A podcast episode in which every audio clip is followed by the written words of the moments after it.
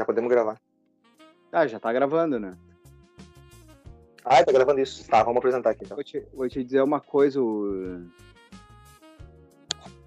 Parece que a base tá ruim aqui. Não, eu nem passei nada hoje aqui, ó. Eu vou te falar, gente, tem que parar de gravar domingo de manhã. Porque o cara já é feio, daí ainda feio com uma cara de ressaca, hein? Toda, não, e toda a iluminação, né? Tem que ser de noite, no escuro. E pelo menos aí no final do dia eu já tô de camisa pra alguma coisa. Ah, de manhã eu tô sem camisa.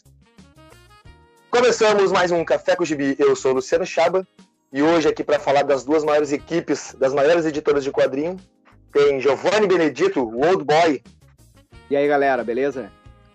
É isso aí. Vamos falar hoje da, da, do encontro das duas maiores equipes e as mais diversas de cada, de cada editora, da Marvel da DC. Vamos falar do, do segundo encontro entre elas, né? Que é X-Men e Jovens Titãs, ou Novos Titãs, ou Turma Titã. Depende. X-Titãs. É, X-Titãs. Uh, mas antes, vamos, vamos chamar os, os, comerciais, né? Vamos fazer a nossa divulgação. Agora vai ter comercial. Não, agora eu já, já tô pensando aqui, ó. Tem que ter tudinho agora. Vai, manda o meu recadinho aí. Como vai ser essa série, tá em vídeo, dá pra botar os anunciantes daí aqui. Quem quiser anunciar, pode entrar em contato com a gente. É cinco pila. Cinco pilão ou, ou um pacote de, de salgadinho e pererecas. Também, que é o mesmo preço. Ou um quarto de quilo de café também, que daí provavelmente. Um quarto de... Ó. Ó. Vai muito café pra gravar o café com gibi. Tirando isso, uh, segue a gente nas redes sociais, né? Uh, o Dinerd tá no Instagram, tá no Facebook. Uh, eu tô no Twitter lá representando o Odinerd, também tem Instagram, Luciano Chaba. Tu não tem rede social nenhuma, se quiser encontrar ele no, no WhatsApp, o, WhatsApp, o, telefone, o telefone dele é 98. Não, não vou dizer, né? Pô, pelo, eu tô sempre pelas esquinas. É, vai, vai, caminha, caminha pela região, pela região de Porto Alegre ali, que tu vai encontrar ele em alguma praça, alguma esquina, montado na, na, na bicicleta. O uh, que mais é de recado? Acho que é isso, né? É isso, né? É, Assista é, lá o primeiro vídeo dessa série, que essa série no YouTube é o Grandes Encontros Marvel DC o segundo episódio. O primeiro foi o primeiro da Marvel DC, Super-Homem e Homem-Aranha. É, vai ter o, vai ter o, o editor vai botar aqui no o encarte aqui, ó. Vai, tchum, clicar aí lá para o outro. Tem ter, mas entra nessa playlist que tá lá como primeiro. Não vai ter o cardzinho porque dá trabalho Cadê a edição vai ter? Vai ter toda a gravação do começo ao fim, o play tá aí. Ah, e não, e outra coisa que eu achei engraçada na tua apresentação foi que tu falou ah, as maiores equipes da Marvel e da DC. Tipo. assumiu que é mais Titã, Novos Titãs é maior que Liga da Justiça e, Vingadores nem existe também. Não, mas eu. Não, pra mim, na minha cronologia pessoal, é as maiores equipes. Os Titãs e o. Acho que eu. Não, Vingador. Vingador não, Liga da Justiça eu, eu caguei. Mas os Titãs. Olha, quem é que tem o. Tem desenho dos Titãs, tem Jovens Titãs, Titãs Go, tem filme dos Titãs, que fez muito mais sucesso que a Liga da Justiça do. lá do. Aquele lá, eu esqueci o, o Zack, o Zack Snyder. Fez muito mais sucesso e foi muito mais falado. Então, já, só da DC já é melhor. Mas. Mas na, nos quadrinhos eu também considero. Ah, bem melhor, bem melhor. Se for, eu tenho, eu tenho, mais, eu tenho mais Jovens Titãs ali do que, do que Liga da Justiça. Ah, e da Marvel também, né? Eu lia é. mais X-Men do que Vingadores. Com certeza, com certeza. Uma fase ou outra e. Pouco, poucos arcos, né? Mais Capitão América, na real, cara, lia do que. Capitão América e Hulk são os que. São os Vingadores que importam. Nem Homem de Ferro, né? Botar. Não, Homem de Ferro é agora. Tem dois, dois ou três quadrinhos que é que é do Homem de Ferro ali, e olha lá. Agora eu vou pegar pra, pra ver quantos tem mesmo Homem de Ferro. Mas, vamos lá, chega de delongas. Vamos pro episódio. Vamos falar aí do segundo e grande encontro, né? Marvel DC. Não, na real não é o segundo. Já começamos errando, mas é o Café com Gibi Azar. Não é o segundo. Não, porque na real eu fiz essa lista de sequências aí dos quatro encontros, eu fiz meio aleatório, então. Foi cagada. Toma Alice, vamos fazer. Na real, vamos pegar uma história. Vamos pegar aí de memória de novo, que nem a gente tá fazendo, né? Meio de memória que o cara se lembra. Mas eu acho que esse aí deve ser o, qua o quarto ou quinto. O quarto ou quinto. Quarto, talvez. Quarto encontro? Teve. Teve aquele encontro na década de 70, em 75, né? 76. Até agora a gente não descobriu se é 75, 76, o Super-Homem e Homem-Aranha. Sim, é, eu acho que ainda foi 75 ainda. Daí passou uns anos e a galera daí, ah não, vamos fazer de novo. E daí sim, saiu de novo, o, saiu esses três encontros daí, no começo da década de 80. Mais o Batman vs Hulk, que a gente vai fazer no próximo. Outro Super-Homem e Homem-Aranha. Aí vamos fazer, vai ser o último episódio da série. Esse aqui eu acho que foi o quarto, o quarto encontro, no caso. Foi o terceiro lançado nessa sequência aí de encontros. Mas eu não tenho certeza agora se teve mais um. Porque eu me lembro que teve o acordo que era entre a Marvel e a DC como é que eles iam organizar as equipes criativas. E eles decidiram que cada uma ia produzir um encontro. Então a DC produziu Batman e Hulk, eu acho. Pode ser. E esse, esse Titãs e X-Men foi a Marvel. Daí o, o, outro Homem-Aranha e o Superman eu não sei quem produziu, daí temos que dar uma olhada. Eu acho que foi a DC.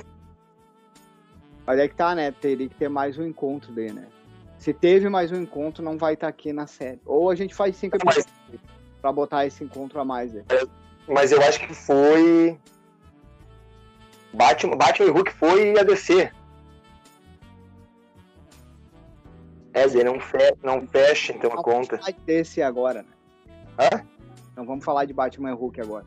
Não, tô, tô vendo, tô vendo então, só quem é que produziu quem. Porque esse aqui claramente foi a, a Marvel. A Marvel que produziu. Né? Sim.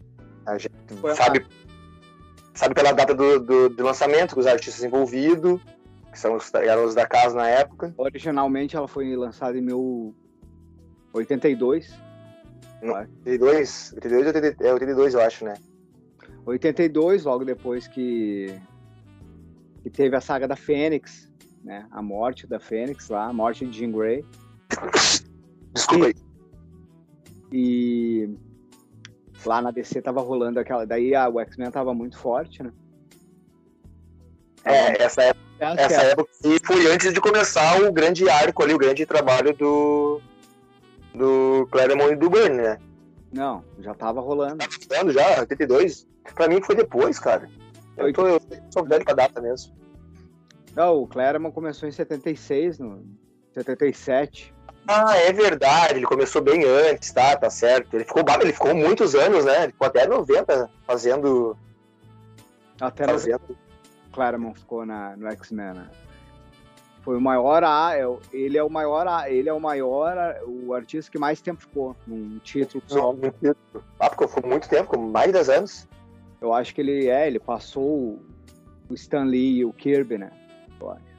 Stan Lee e o Kirby no quarteto ficaram 13 anos, eu acho, consecutivos. 13 anos. Acho que foi uma coisa assim, eu acho. Não sei se chegou a 13, não. Talvez 10 anos consecutivos. Ah, então ele passou, então com certeza ele passou escrevendo. É, o, o Claremont ficou 16 anos. É muito tempo escrevendo, dá pra fazer muito. E escreveu os, os, os melhores arcos, as melhores histórias. 76, eu acho, que começou. Então é isso, o X-Men tava com muito sucesso, já tava o Burn, o Burn e o Claremont fazendo já. 81 e o olhar pra câmera que o cara ficar gravando um podcast, o cara sempre grava assim, né? Pensando. Olhando pras paredes. Outro vídeo eu vi que eu ficava muito assim. O cara tá se acostumando com a câmera. Essa, eu esqueço. Nem sei que é minha câmera aqui. Que minha câmera. Astro, Astro não. A gente não se acostumou com a nossa fama ainda. Sabe o que dá pra fazer, pra não ter erro? Botar a câmera de lado e gravar olhando pro, pro nada, assim, ó. A câmera de lado. Aí o cara pode olhar que não dá problema. Daí. E, no, e na DC, os Novos Titãs já estavam fazendo muito sucesso também, né? Com o Wolfman e com o George Pérez. Aí resolveram juntar as duas equipes, que era mais óbvio, né? As mais... Não, e, e, elas têm umas características, até eu ia fazer essa brincadeira na abertura, porque ela era. A, ambas as, as equipes eram as mais diversas e ali meio que tratavam também com essa pegada de dos super-heróis diferentes, né? Porque tu tinha nem todos, mas tu tinha, por exemplo, a, de um lado a Ravena, que era a, a filha de um demônio, tu tem o Cyborg, que era um atleta que foi reconstruído, o Mutano, que tinha aquela aparência diferente, né? Do, do, outro lado também tem os personagens que são os mutantes, que, que é a, a, uma das pegadas principais deles é essa diversidade e de da não aceitação, né? Então, elas, elas tinham umas coisas bem parecidas, assim. Ah, e uh, agora eu me lembrei de outra coisa. O que, que você lembrou? essa coisa de gravar vídeo, a gente se preocupa em maquiagem, iluminação. Iluminação. Daí, a gente não falou que esse é o Café com Gibi 78, ah. porra. No YouTube e no seu agregador de podcast. É, porque o pessoal que tá no Spotify tá escutando, tá tipo, bah, eles estão cagando pro podcast. Não, não, não. O podcast ainda é o, o, o carro-chefe do podcast. Uma o episódio 100 agora. Vai, vai, vamos parar de fazer no Spotify, fazer só no YouTube. Nunca, nem fudendo. Não. Eu quero, eu quero ver quando tiver mais quente tiver que botar mais roupa. Aí eu quero ver. Vai sair essa série só no YouTube. Olha, se for terminar essa série. Só se tiver aclamação popular, né? Ah, cinco, cinco pessoas comentando. Tá. E é isso, mas isso também muito dessa época do Novos Titãs, do Marvel Wolfman e do Pérez. Esse esquema que tu falou tem até um paralelo entre as equipes, mas não é à toa, né? Tipo, isso foi planejado, porque a X-Men já estava fazendo muito sucesso na Marvel.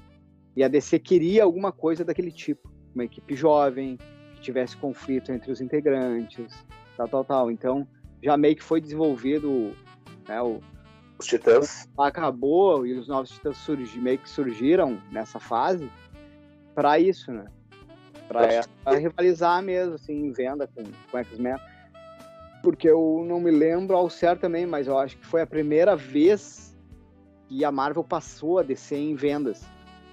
Sim, mas uh, óbvio, né? Tu, vai, tu me traz uma equipe de jovens, adolescentes, que é com problemas, uma equipe, um grupo, para quem? Para leitores jovens, uh, adolescentes que têm problemas, que querem ser aceitos em, em grupos, então é mais natural. E aí, e, mas o X-Men veio, veio pegando essa, esse público meio que no automático, assim, né? Não foi uma não foi uma escolha assim editorial, não, vamos fazer uma equipe formada para isso. Foi uma coisa que foi se construindo. Eles não, eles viram o caminho e, e entraram. Né? Então, é é e é mais natural eles juntarem, assim como foi no nosso primeiro episódio.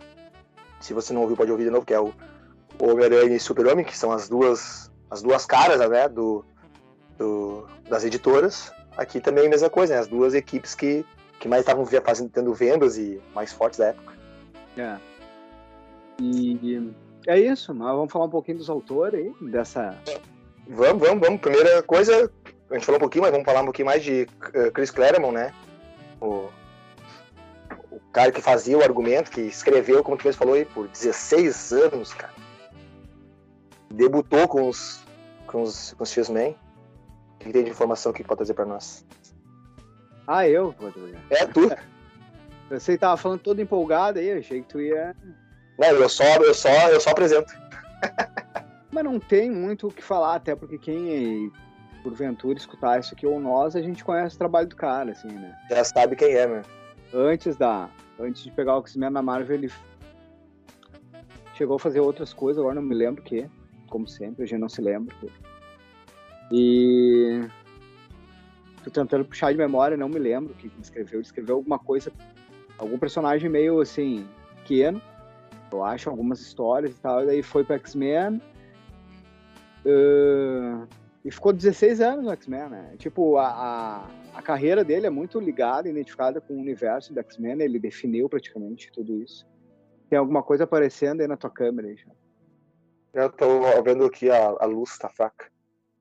E é isso, assim.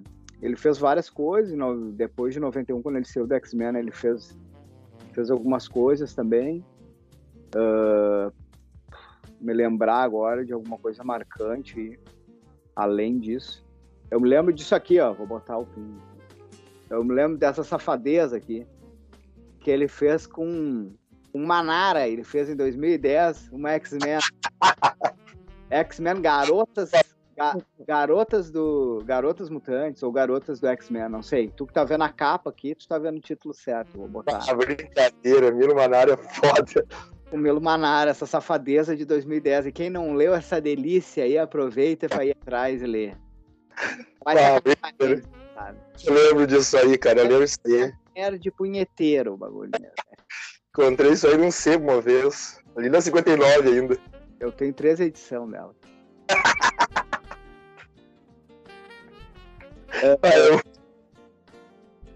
é, não, não, nunca comprei essa aí. Eu, essa daí eu me. 2010 eu já tinha desistido. Já da... tinha parado. Já tinha parado. Pois é isso. Uh... Dele é isso, cara. Curiosidade. Ele criou um dos personagens mais legais da, dos, dos X-Men, né? Que é o Forge. Que é ah. mais, um dos mais. de todos os personagens que o cara criou, me lembrou do Forge. Criou não, uma centena de personagens. É... Ele, passou, ele passou 16 anos, né, como tu me disse. E criou vários arcos. Uh, o da Fênix, né? Da Fênix Negra, que trouxe vários personagens uh, uh, do espaço, né? Então, teve um leque, uma, uma carta branca para criar, né? Porque precisava também. Né? É, naquela época ali ele teve vários. Ele tinha muita liberdade, né? A liberdade dele começou a acabar quando o Burnie começou a ficar. Começou a querer mandar também. É. tá. Mas é isso. Eh, sobre ele é isso, eu acho. Curiosidade, ele não é americano, ele é britânico também. Né?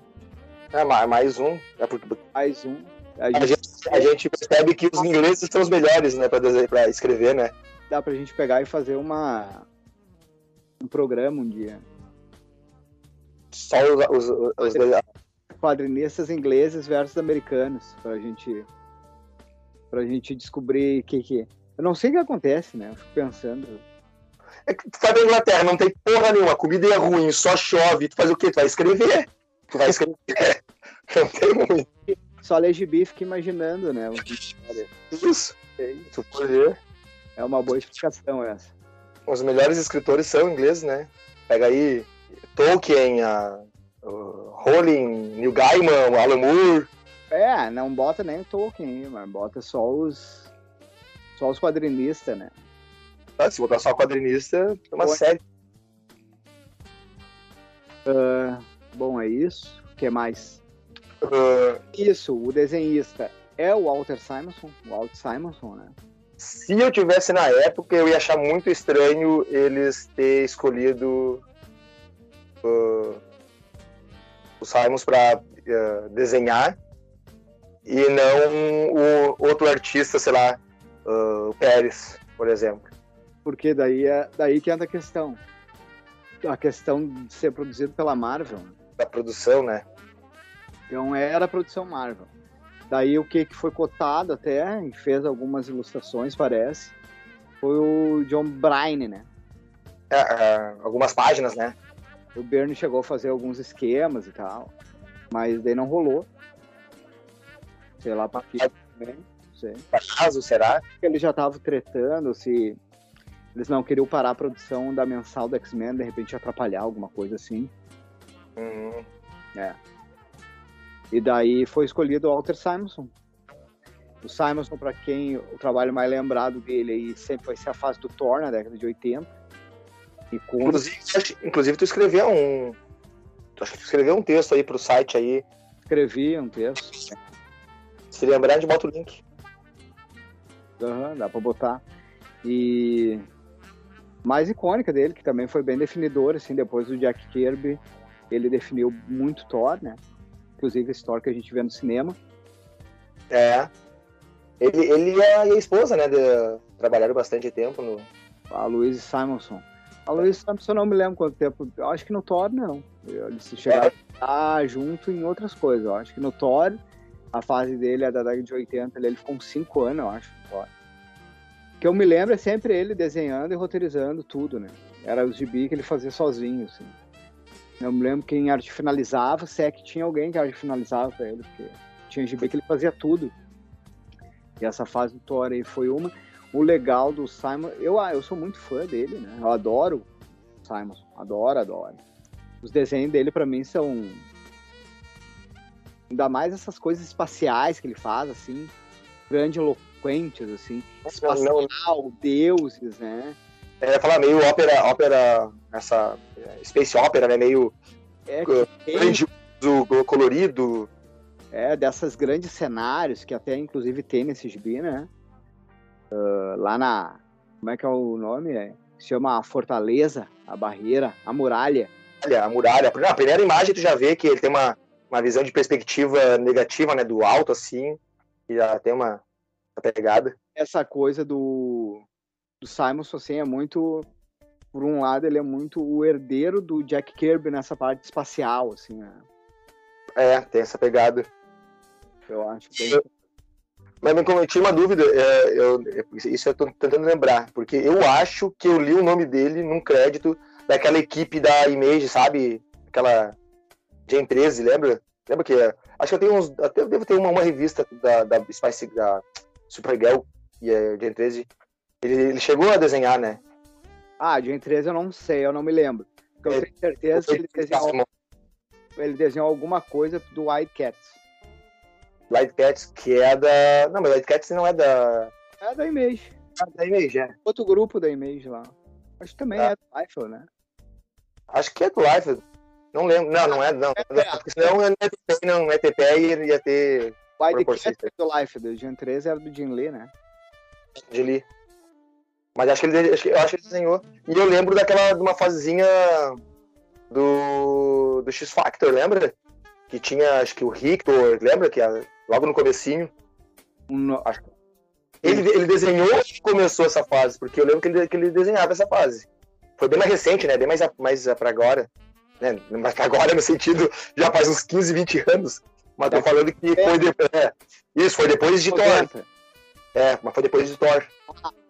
Ah, foi mesmo. É, o, ele desenhava, mas não foi. Desenhava e escrevia? Quem desenhar, não sei se está confundindo, eu não me lembro se ele desenhou Novos Mutantes antes do Life assumir. Quem escrevia Novos Mutantes era a esposa dele, né? a Louise Simonson. Escrevia Novos Mutantes. Ou, ou era X-Factor? Será, será, que foi aí que eles trabalharam junto? Eu, eu não me lembro dele no X-Factor, pra gente confessar. Ah, se alguém lembra aí, bota pra nós. Eu não me lembro se ele pegou X-Factor depois da reformulação de X-Factor. Não, eu acho quando tinha o Maddox, o Kido, o Guido, hum, o será? Proctor. Se lembra? Talvez tá, depois, dessa, depois dessa reformulação no X Factor, que virou uma equipe do governo e tal. Ah, então, é. Não... Tenha pegado alguma fase dessa aí. Vou procurar. Não me lembro ao certo agora. Mas assim, o cara é o pica das galáxias, né? Não, assim. É um dos artistas favoritos meu. Tanto de escrita quanto de desenho. É, e ele teve essa pegada do quadrinista completo, assim, né? Tipo, quem falou, Thor. Ele pegou e fazia o argumento, fazia a história, uh, fazia o desenho. Tu não lembra quem faz a arte final? Podia pesquisar depois para trazer se não era ele que fazia. Eu acho tudo. que a grande fase do Thor ele fazia tudo. Até a arte final. Um, é um quadrinista completo, né? O cara que, que assume ele só tem que saber se entregava no prazo. A vantagem é que o cara faz exatamente o que está escrevendo, né? Essa é a vantagem. Mas a, a, escolha, assim, eu acho que eu falei, eu, achei, eu acharia estranho não ser alguém que estivesse desenhando, por exemplo, ou o próprio, o próprio Brian, Brian né, para desenhar, porque estava no, no X-Men, ou alguém dos Titãs. Mas uh, a escolha uh, para esse encontro aí é exemplar, né, cara? Pegaram os dois caras que eram fodas da época, uh, traziam números para pra, as vendas, eram, tinham qualidade, não era só números, né? Não é só, só trazer dinheiro, mas também tinha uma alta qualidade né, no seu trabalho. Foi a melhor escolha, assim, editorial, né? Quem, é, e quem, quem é o editor, o editor? Vou ter que pesquisar quem é o editor, peraí. Quem é o editor dessa... Dessa fase? Dessa, não, desse quadrinho aí. Editor original, deixa eu ver aqui. Vamos pesquisar aqui. Ah, acho que. Jim Shooter. Jim Shooter. Ah, já era Jim Shooter. Aqui uhum. é editor da Marvel todo, né? Ele era é. editor. Nessa fase. Ah, mas aí é, é, é, é cargo dele escolher esses artistas, né? Porque eles podiam pegar alguém fora da. da, da não sei se ele era editor de toda a Marvel nessa época, já o Jim Shooter. Mas é mais ou menos essa época, 81, 82. Daí ele durou até 86, será 87. Mas é muito tempo pra ele ter ficado de editor-chefe, né? Bom, explica por que ele fez tanta cagada também. é, né? É aquela coisa, né? Tu morre herói ou tu vive o suficiente pra virar o vilão, né? E para lembrar aí, daí depois o, o Simonson fez muita coisa também, não vamos ficar sendo redundante, mas para falar dos coisa mais marcante dele. Na, nos anos 2000, não me lembro que ano foi, ele lançou isso aqui, ó. Que Ragn Ragnarok, que é a, uma série que eu não me lembro de qual editor que é, da Dark Horse ou da da IDW, que é não. um Thor, não, não da Marvel, né, fazendo fazendo lá o lance que ele queria fazer com Thor, porque um lance do Simonson, por isso que ele acabou saindo depois do Thor, foi porque uma das ideias. Não, ele fez até, né? O Ragnarok. Só não foi que nem o Jack Kirby quis fazer, né? O Jack Kirby queria matar todos os heróis. Queria acabar com todos. Aí. E no e... final do Ragnarok no cinema também. Muito Era... baseado no muito baseado no que o Simonson fez, né? Muito baseado.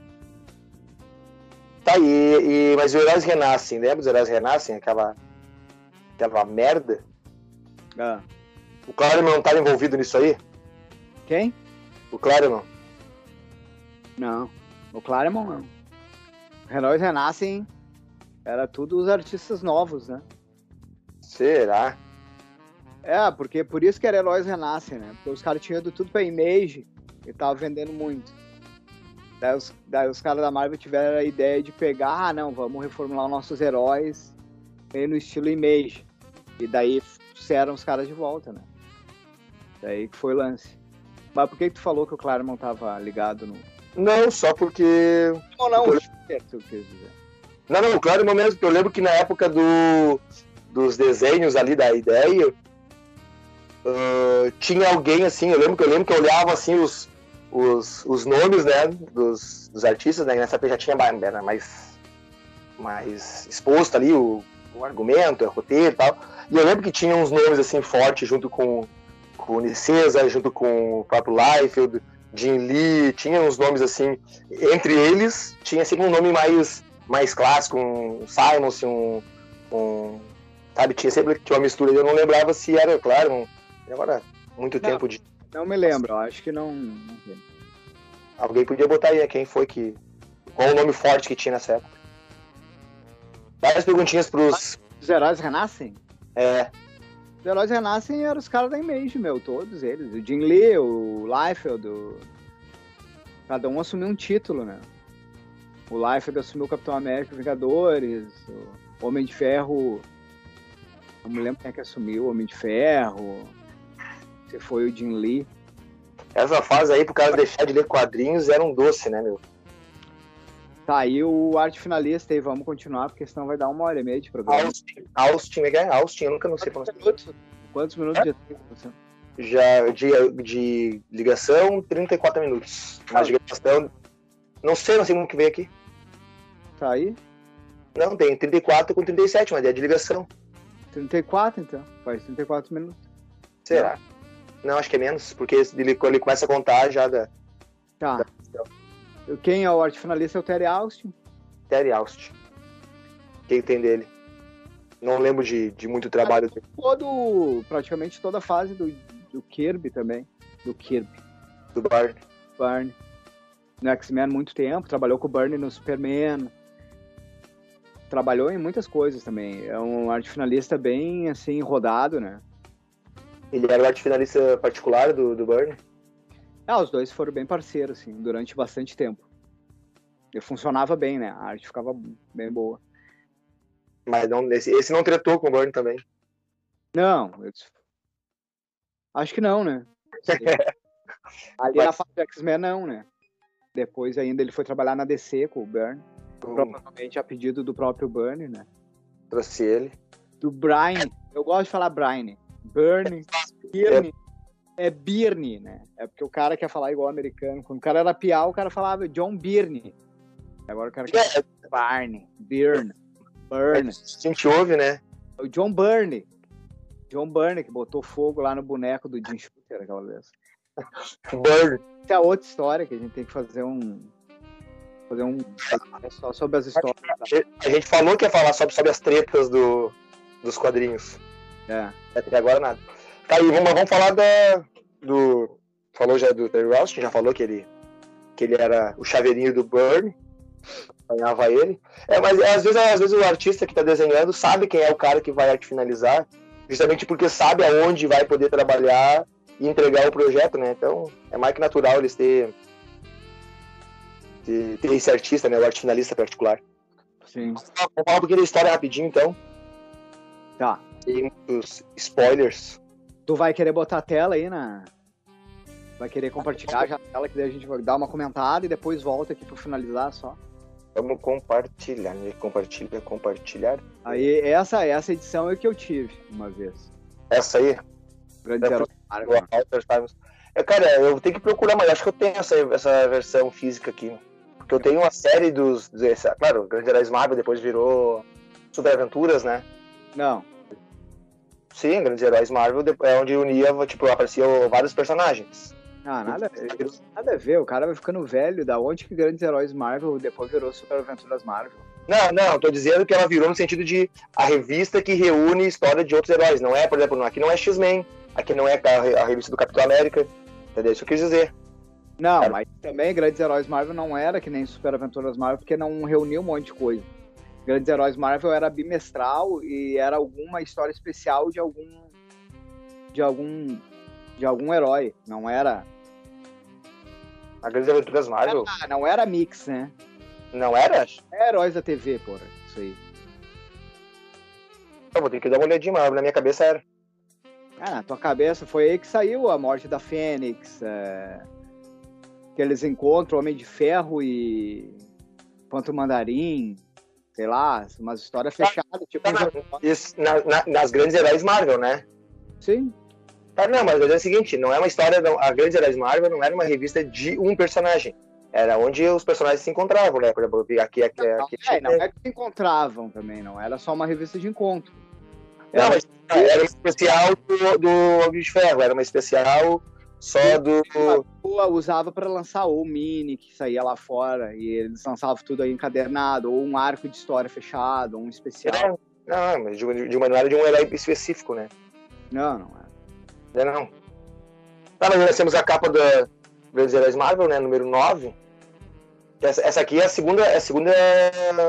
É segunda edição, né, no Brasil, né? Essa aqui é de, de 90 e pouquinhos. Não, acho que não. Essa aqui não é de 90 e pouquinhos? É 80 e poucos, eu acho também. 80 e poucos? É porque a primeira. Acho que é 86, 85. Ah, Vamos passar para arte, para o desenho. Olha aí. Nós temos aí Darkseid, né, na sua... É, acho que dá, dá para a gente falar um pouco da história em geral, né, o que que era. Qual foi o lance do arco da história? Darkseid se, se une lá com o Exterminador, que também para mim não faz muito sentido. O Darkseid ia precisar do Exterminador. Ele mesmo podia resolver. E, e ele pega, e aqui nessa história também é aquele bagulho que a gente já tinha falado no outro programa, que os universos são compartilhados, então Novos Titãs já ouviu falar de X-Men, e X-Men já ouviu falar de Novos Titãs. Né? Sim, não, não existia os, as realidades ainda, né? É. E Darkseid quer reviver a Fênix Negra, né? Para conseguir o poder dela lá para fazer da Terra um novo apocalipse, o segundo apocalipse, para vencer lá a guerra dele lá com Nova Genesis. É, os novos deuses. Novos deuses e tal. Daí o lance é que ele vai tentar ir nos lugares que a Fênix se manifestou e drenar a energia residual dela lá para fazer ela voltar a existir, né? Como entidade cósmica também, no caso. É, mais uma vez aquela tecnologia mirabolante também, né? Que a gente já comentou no, no episódio anterior. É. E daí é isso. Em resumo, né? Que daí vai acabar, claro, envolvendo X-Men, obviamente. É, não. Ele tenta roubar as memórias do. Tenta roubar as memórias do, dos, dos heróis para também que é o tipo de energia que tem, né? Sim. Só que como é que envolve os novos titãs? Que a Ravena sente isso também. Não, a, a Ravena sente e tem uma. Aqui, eu tô passando aqui a sala de perigo. Ô, oh, caceta. Mas tem uma coisa que acontece que eu acho muito interessante. Deixa eu chegar ali rapidinho. Aqui, as, aqui comentou, né? Tá uh, roubando, né? Surrupiando as lembranças de cada um. Sim. Pegando de cada... isso aí, bem fodida, né? É, a arte é foda, é, né? Apesar que esse quadrinho tá envelhecido, né? Tu vê que. Mas a arte é muito massa. Aqui nós temos a Ravena como. Aumenta, a volta ali aumenta e essa daí da Fênix pegando ali o. Essa cena aqui, olha só que. Isso eu acho legal, que tem todo um, um trato na, na, na imagem, transformando em translúcida, né? Pedindo ah. ajuda. Acho massa. É, uma e das a... que já dá pra gente ir falando enquanto folhei, assim, é o na real, essa história é tão legal que hoje em dia, se fosse sair, uh, os caras tranquilamente podiam ter feito, sei lá, seis edições dela, alguma coisa assim, né? E naquela hoje podia também era meio fodido, porque os caras tinham que resolver tudo em uma edição só. Podia virar uma minissérie massa essa aqui, né? Tipo, ela podia ser mais, digamos assim, ela foi bem tratada, mas mais bem tratada assim com, com os personagens, né? Tipo, pegar mais um feedback, um background deles. Sim, tem, tem, umas coisas que é muito corrida, né? Que poderiam. Que eles trabalham bem em pouco tempo. É até um exemplo, né? Pra muita coisa que os caras ficam enrolando 10 edição, né? Sim, se resolve, né? É um ágil, mas é bem trabalhado. Né? Essa questão toda aí da Ravena ser atormentada pela Fênix. Depois também tem a questão da Coriander já conhecida. Isso, isso que eu ia falar. Como a Coriander ela teve lá o planeta dela e tudo, né? E ela é alienígena, nada mais uh, certo do que fazer essa ligação e, e conectar os titãs, a Ravena, que é a, é, tem essa, essa aura espiritual, e a, e a Estelar, né? De elas ter essa ligação com a Fênix. Só uma coisa eu não gostei, mas ao mesmo tempo gostei, porque Sim. o Mutano se transforma justamente na Fênix para fazer a brincadeira e a, e a Estelar pula em cima, né? Só um pause. Café, Meu, pra, pra mim. É? Pra mim tinha dado conexão perdida aqui, mas agora voltou, não sei pra ti aí. Não, pra mim não deu nada. Eu continuei ouvindo tua voz. Pra mim tá falando aqui só mudar para. Tá, agora azar. Tá continuando a gravação aí? Tudo normal? Eu vou deixar dar uma olhadinha, mas acho que tá. Deixa eu ver aqui. Tocando de tela, rapidinho. Pra mim continua gravando em minutos ainda. Apareceu tua fuça agora. 46. A gente tá gravando a 46 minutos, meu. Tá ali em cima ali, ó. É que não, não sei enxerga. Se não, eu enxerguei o número, não sei se é chamada ou se é. Não, do lado da gravação é o tempo de gravação, né? Hum. Tá vendo a tela aí? Tá, vamos dar ali. Tá. E aí vem coisas... a... Pode falar. Não, vai, fala aí. Ia falar, aí aqui a gente vai vendo como foi nos X-Men lá, né? A gente vai vendo a, os personagens dos Titãs aparecendo e sendo chamados, né? Um a um. Isso é legal, eu acho, sempre acho interessante. Aqui já começa o, o garoto prodígio, né? Ele acha um parademônio e já, e já tem a primeira, primeira interação com o, o, o Slade, né? É, tem que falar aí para quem não tá ouvindo também, né? Ah, é, tá, mas já. Ah, é, é quem não tá vendo. Eu esqueço, eu esqueço. A história vai chamando e cada um vai aparecendo os personagens sendo chamados, né? O Cyborg, o Kid Flash e todos. E o, o Robin encontra um parademônio e logo em seguida já tem o primeiro embate ali com o Slate. Que ele já cai podre. Se fudeu. Uma das coisas legais que tem aí nesse, nesse encontro aí é, a, é, as lutas entre o Exterminador e o Wolverine, né? Pra saber quem é que é mais foda e tal. Pena que é tão curto, porque daí não é muito aproveitado, né? Mas é o que a gente falou, né, cara? Eles deram trato em várias questões, mas algumas que poderiam ter sido eh, não mais bem explorado, mas sei lá, usado mais o tempo, né? Aí eles perdem porque tem essa urgência, né? É, ia ser mais legal, né? Poderia ser muito legal, assim, esse confronto. Daí o Slade, no primeiro momento, ali no primeiro encontro, o Slade ganha do Wolverine, né?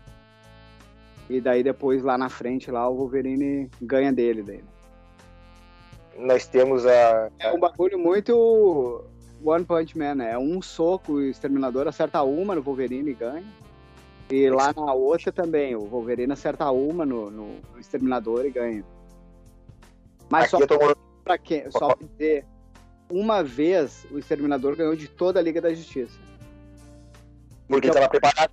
E o Wolverine ganhou do Exterminador. Então quer dizer que o Wolverine é mais forte que a Liga da Justiça. Acaba com o Superman. Os caras estão discutindo quem que é forte quem que não é. Deu, definido.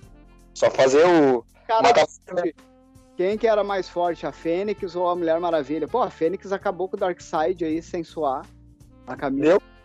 Essa história aí, porque tem todo esse lance, né? Mas dá pra continuar aí até a gente chegar lá no final. Vai passando aí, Chado. Eu tô mostrando aqui pro, pro público do YouTube uma arte aí do Simons, né? Que a gente começou, a gente comentou, né, essa parte grandiosa, né? Daí tem toda em perspectiva também, que eu acho massa. Ah, você, você... Arte bem detalhada, que, é que nem como tu falou do, do, do Kirby, né, cara? Essa... É, ele é muito Kirby em alguns momentos, nessas partes, né? Principalmente que ele vai falar, que vai mostrar aí os novos deuses, né, e tal, o quarto mundo, o... os novos deuses, né? Isso. E Apocalipse. Essas partes cósmicas lembram bastante coisa do Kirby, mas também é uma coisa que ele ia usar muito no Thor, porque a fase dele no Thor é muito cósmica também. E tem bastante isso. Mas essa história ele desenhou antes. Sim, sim, veio antes. É, veio antes. Mas Aí, já ia definindo bem um. Ia definindo um. Perfil dele. Ia usar depois. Né? Sim. Aqui já estamos passando aqui para as cenas onde os, os titãs, a turma titã, vai sendo. vai combatendo aqui uns parademônios. Ó, mais uma cena que eu estou mostrando aqui para quem está no YouTube essa coisa grandiosa que o Simons traz. Aí. Wolverine e Slade. Tá resolvida a questão? Ó. Um soco. Aí que nós temos aqui já os, os X-Men aparecendo. Eu não sei como é que vai ficar a minha cara ali eu, quando dessas conexões perdidas. E tomara que talvez tu fique grande só. Não sei, vamos ver como é que funciona. É o segundo programa que a gente tá tentando fazer assim. No terceiro a gente acerta. Não sei porque que minha internet hoje tá caindo. Esta merda. É, é o capitalismo. O... Aqui nós temos. Eu tava passando aqui algumas cenas aqui, tá vendo as cenas aí? Sim, sim. O, o Slade aí derrubando até o Colossus. Mas também o Colossus também é uma boca aberta, né? Como é que me ataca desse jeito? Ó. Isso aí é o que nós estamos falando. Olha só essa. Pra quem tá ouvindo, Pra quem tá ouvindo, bota na página 34 aí, vai, vai ver o que eu tô falando. Tudo é, bem detalhado, colorido, grandioso. Finalizando assim, tem o confronto clássico aquele, X-Men, Titãs contra os Parademônios e o Darkseid. Darkseid, né? Darkseid. Darkseid é do Darth Vader. é verdade. Darkseid. Tá né? É Darkseid, pior, caralho. Eu sempre falei Darkseid, pior. Putz. É, na real é um. É um, tro, é um, tro, é um ca, trocaralho do cara. né? Aí, uma, uma cena do, dos parademônios. A Fênix dando. E pra quem não sabe, também, quem é do cinema aí, tu, o, o Darkseid não é imitação do Thanos. O Thanos é a imitação do Darkseid. Né? Isso. O Darkseid veio antes.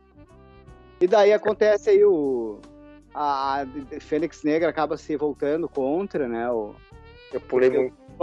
Até volta ali um pouco na, na, na, naquele quadrinho que a Fênix entra dentro do Ciclope. É, daí é, eu, eu, dei um pulo aqui, eu queria mostrar o Wolverine enfiando a, a mão no Slate. Mas daí, é, é, isso aí da, da Fênix possuir outros heróis também é, Nessa época não, mas depois virou mais comum, né? A Ravena e o Professor X conseguem uh, entrar na mente dela e tal, corroer ela de alguma maneira.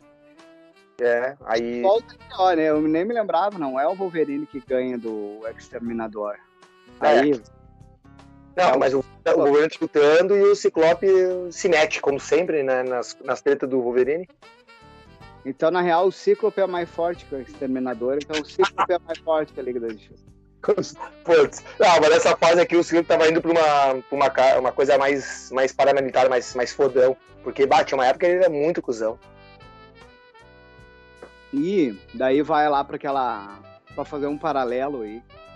Vai. Só, só, só um comentário. Essa imagem aqui que aparece o Ciclope com as luvas amarelas e o uniforme preto por causa da luz escura, parece o Raio Negro o personagem brasileiro, tá ligado? Ah, é. Tem anel. Aí a absorção do, do Ciclope, né? Ele Também não pega... posso... Ficou no meio do caminho. Ué? Como assim? E, tá. Passa. E agora? Aí, agora sim. Aí daí, o, Ciclope... o Fênix absorve ali, o Ciclope absorve a Força Fênix, que daí seria até um... Já é uma reverência aí pro que viria depois, né? Sim, depois, como eu falei, a, a Fênix se divide, entra em vários heróis. Embrião da Fênix, né? Isso. De, de dominar os heróis, assim. Dominar os heróis ficarem Fênix, né, também. O Ciclope teve uma fase assim, né? Teve uma, uma fase que ele se, a Fênix se dividiu em cinco, ficou o Ciclope, o, a Lilandra, Lilandra não, a, a irmã do, do, do Colossus, o próprio Colossus, e a Emma Frost, e mais uns heróis aí. É. Nessa época, né, nessa da absorção, ela tava nos X-Men, né? Tava como. Era do ah, bem. É, o... Isso daí foi um pouco depois, um pouco antes do. Um pouco antes de Guerras do. Guerra do Mundos ali do. Ah, sim. Também acho, né? Sim, sim. Que teve as, as incursões e tal. Isso. Que, ah, que acabou o universo Ultimate daí, né? Pouco antes daquilo ali. Eu não li X-Men mais naquela época. Não lia nada, praticamente. Eu continuei lendo os gibi da década de 70 durante todo esse tempo. É isso que, é isso que a gente continua lendo. É. Tá, daí o Ciclope dá um raio ali com a Fênix e tal, para lá. Tem o estilo Cavaleiro dos Zodíacos? Ah, acho que dá para mostrar a última página, que também já poderia ser um embrião aí do que viria a acontecer depois, embora eles sempre falam que nunca tiveram a ideia de nada, né, de fazer isso. Não, lá no final, lá, depois, lá no final. Essa aqui aí, é a matéria que eu acho massa. Acho que é aí, né? Uh, ou mais uma. É a Não, última. mais uma. Mas tem mais uma. Mas tem mais. Tem aí mais... Pro...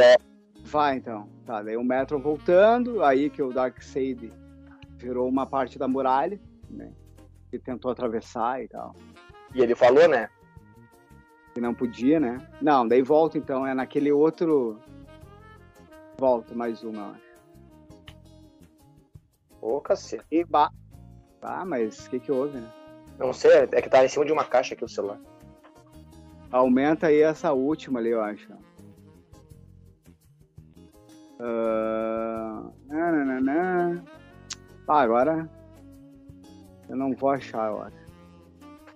Qual, qual que ah, tá falando? Se essa imagem aumentar tinha uma parte que eles falam assim, ah, mas uh, eu não entendi por que, que a Fênix teve aquelas lembranças e tal, se não era Jane Grey, né? Se era só a Fênix Negra como entidade cósmica. Um deles fala isso. Não me lembro qual página que é. Se era no anterior, ou se é numa depois, alguma coisa aí, depois, né? Depois que acaba. Ah, depois é, que... É, acho, é, acho que é aqui, ó. Ô, caceta. Aqui, ó. Ainda não posso acreditar que vencemos a Vena. Eu fiquei tão. Obrigada, dona. Ah, mas tem uma parte aí que eles dão a entender, tipo assim, não faz sentido a Fênix Negra ter tido aquelas memórias se não tinha nada da Jean Grey, né? Então, o que que era e tal? Eles fazem um suspense aí no final, né? É, que a pegada é... Talvez aí já era um... Uma coisa que me intriga, se é, aquela... Então, era ela side e não existia antes do horrível momento da muralha, então o que aconteceu, o que apareceu diante de nós e dos Greys para nos alertar? Era, pro, era propriamente da, da Jean Grey, né? Ah, e eles já estavam dando uma brincada que mesmo nesse encontro já dá para entender que o Claremont tinha algum alguma coisa de querer ressuscitar ela, né? Fazer um ou dois anos aí que a Jean Grey tinha morrido. E é isso, né? Mais um encontro aí Marvel DC. Esse dos encontros que a gente vai falar ainda, eu acho que é o melhor ainda. É o mais bem resolvido. Depois, talvez, tem aquela série Vingadores e Liga da Justiça. Que, que dizem que é melhor. Essa eu não lembro de ter lido, eu acho que eu não li, cara. Sabe por que eu acho que eu não li isso aí? É do Pérez e do. Eu acho que eu não li isso aí, cara. Esqueci quem escreve, cara. Agora me fugiu, mas é o Pérez que desenha, que foi era uma tentativa, né? Já. Uma nova tentativa. De, de ter acontecido antes, era para ter acontecido na década de 80. Daí não rolou, e daí depois eles conseguiram fazer lá por 2000 e tantos, eu acho, né? Que saiu a série. Mas essa aqui, se tivesse tido a oportunidade de ser uma mini, que nem aquela foi, que aquela lá eu acho que são seis edições, eu acho. Se essa aqui tivesse, talvez, a oportunidade de ser seis edições, talvez também fosse ainda mais memorável ainda. É, porque, como eu falei, os melhores, os maiores heróis, as maiores equipes daquela época ali, né? E a, e a história é bem resolvida, ela tem um, um, Comparando aí a história anterior que a gente fez no episódio anterior aí do Super-Homem e do Homem-Aranha, não é uma coisa mirabolante, né? Destruir a Terra e pedir um, um resgate. É uma coisa do, de uma entidade cósmica que quer transformar a Terra numa nova, um novo planeta natal. Aí ele quer despertar uma outra entidade cósmica que está adormecida. Aí tem a ligação, porque um é, um é deles, a DDC e tal, e tem a, a ligação com o X-Men, né, da, da Fênix Negra. Resolver aquela questãozinha ali de o porquê que os Titãs, né, se envolvem, porque primeiro que a Ravena tem a presença, faz a, tem a sensação, e a Estelar, ela lembra da, da, criatura, da entidade, eles não querem que ela renasça porque eles sabem que é destruidora de mundos, né? Então, é tudo resolvido bem certinho, né? O porquê dos heróis se, se confrontarem, se unirem, o, a, o plot, né? A, do, do, dos vilões faz sentido, faz sentido. É uma coisa mirabolante. É uma das melhores mesmo. É, eu me lembro quando eu peguei esse gibizinho aí, eu adorava ele, tipo assim, eu li e relia ele muitas vezes, achava muito foda. E acho que é isso, meu, tô satisfeito. Ah, também tô. Se quer mais falar mais alguma coisa, algum apontamento? Não, não, é isso. Algumas coisas são definidoras, assim. Acho que esse encontro foi alguma coisa pro Claremont de pensar algumas ideias também. Uh, e pro, principalmente pro Walter Simonson, talvez, também, já ir se testando. Uma experiência, né? Ser, é, pode botar à prova algumas coisas de arte cósmica e, e grandiosas, assim. Que depois ele queria fazer Thor, né? É, eu acho assim, ó, é que no final, como a gente falou, né, não ter usado um artista da outra editora, uh, foi uma baita história, foi bem produzida, uh, o, o gibi em si, ele é fechadinho, mas para os artistas, tanto pro, claro, no argumento quanto no Simons pro desenho, foram, sei lá, um projeto piloto para coisas que eles iriam vir a trabalhar depois. Então, para eles foi muito mais produtivo também, né? E se fosse uma minissérie, cara, eu acho que eles iam vender muito, muito quadrinho, muito quadrinho. Porque se pensar o quanto eles vão vender num exemplar, se eles vendessem ali uma minissérie de três edições, quatro edições, mais trabalhado argumento, mas que fechasse do mesmo jeito que fechou, com a mesma pegada da, da no caso da luta do, dos heróis, o, a, o plot do vilão, a resolução, porque a resolução não foi uma coisa meio cagada, foi, foi justamente um, um vilão se voltando contra outro, mas com sentido, né? Não que nem na outra história. Eles iam vender muito exemplar. Acho que seria o ano assim que eles iam explodir de venda assim. É, poderia ser. Quem sabe no futuro e tenha um outro encontro. Ah, mas tem que pegar uns bons, uns bons de uns artistas. Liefeld? É? Ah, é? vai ser, vai ser tudo em plataforma, sem aparecer pé, uh, sem perfil também, não pode dizer de perfil, porque não tem anatomia nenhuma. Imagina. Tá. É isso aí, então. Então tá, pessoal. Fechou? Fechou. Valeu, até a próxima, galera. Até a semana que vem. Fechou.